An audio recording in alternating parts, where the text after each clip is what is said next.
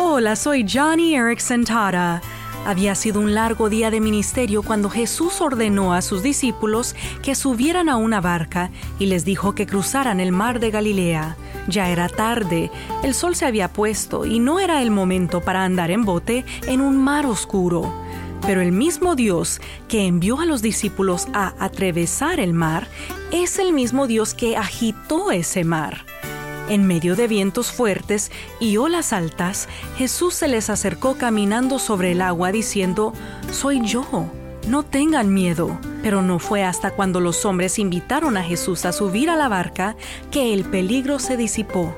Pasaron de remar a descansar. Entonces, si hoy tú te enfrentas a una tormenta, recuerda que tu Dios soberano es el que agita las mismas aguas a las que te envía. Invita a Jesús a subir a tu barca, Él calmará tu alma.